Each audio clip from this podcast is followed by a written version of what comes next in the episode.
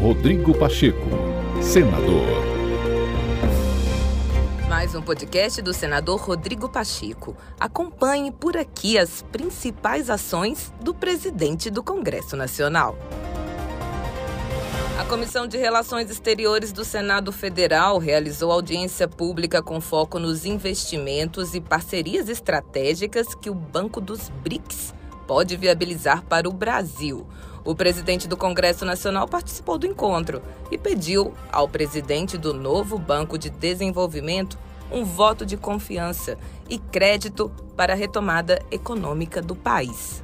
Eu quero dizer primeiramente, que nós temos que reconhecer que o Brasil, e o Brasil é composto pelos estados, pelo Distrito Federal e pelos municípios, e obviamente também pela União, precisa do apoio, precisa de apoio para a saída da crise, para uma retomada de recuperação econômica no nosso país. Associados fatos infelizes da nossa nação, que é a pandemia, que infelizmente travou muito boa parte da nossa economia, que gerou um aumento de desigualdade muito acentuado, problemas crônicos que nós temos de déficits acentuados de emprego, de inclusão social, de inclusão digital, de infraestrutura, de energia. Nós somos sabedores dos problemas que nós temos.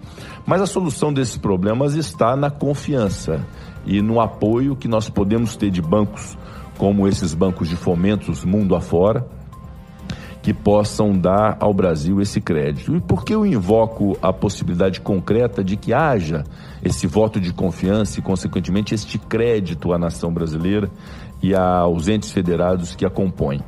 Que é fato que nós, nos últimos seis anos, tivemos boas e grandes evoluções. Nós temos nossos problemas, eles são é, muito ditos aí a miúde de tudo que nós estamos enfrentando, já disse aqui alguns deles, mas o problema, por exemplo, da crise política, da crise institucional, isso tudo é muito grave e nós precisamos corrigir a partir de próprios critérios é, de busca de consenso, de busca de diálogo, de pacificação, e nós vamos conseguir fazer isso.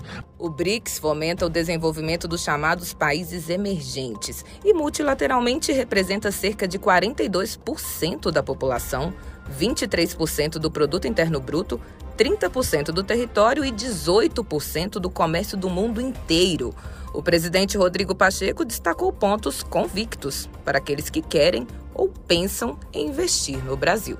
Duas reformas em 2017 e em 2019 tinham um acentuado grau de importância, demonstrando a nossa responsabilidade com as nossas contas públicas e com as nossas relações no país. Mas não parou por aí. Fizemos também, nos últimos seis anos, um teto de gastos públicos, uma emenda constitucional em 2016, promulgada, que estabeleceu o básico, ou seja, não se pode gastar mais do que se arrecada e que nós temos que ter limite de gasto público.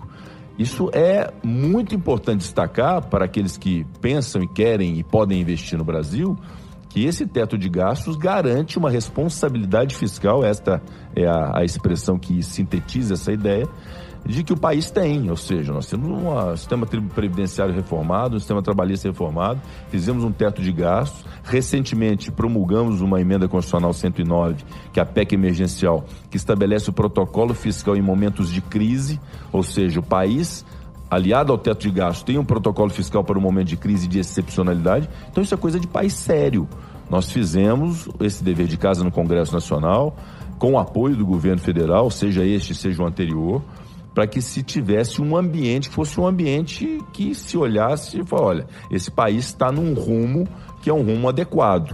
Mas também não paramos por aí.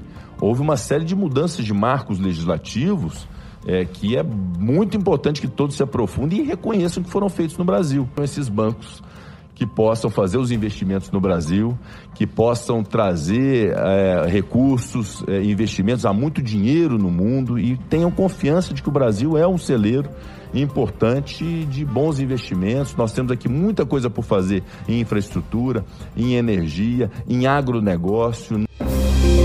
Rodrigo Pacheco, senador.